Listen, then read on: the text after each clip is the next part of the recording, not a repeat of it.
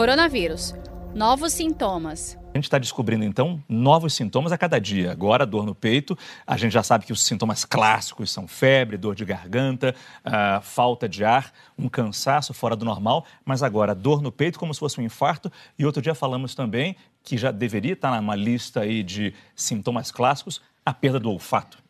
Sim, a, a, gente tem aprendido bastante. Então, se a gente for avaliar, é uma doença completamente nova mesmo e, e que é difícil acompanhar todas as informações que surgem. É, e, e uma explicação para essa variedade de manifestações é que aquele receptor, ou seja, aquele lugarzinho da célula que o vírus usa para poder entrar no nosso organismo, ele está presente em uma série de locais. E a gente tem visto manifestações da doença em locais fora do que seria o esperado, o clássico, que seria o quadro pulmonar, o quadro respiratório às vezes um pouquinho mais alto. Então, em outras partes do corpo, a gente ainda está aprendendo sobre isso. Além disso, tem um outro mecanismo que não depende da agressão direta do vírus. Então, não necessariamente alguns dos sintomas são decorrências do próprio vírus agindo naquele local.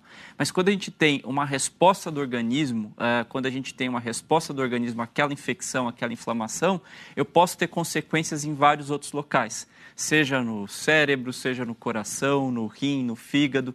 Então a gente tem esses dois mecanismos: a agressão direta do vírus, que pode acontecer e a gente tem visto, uh, e a agressão indireta pelo processo de inflamação.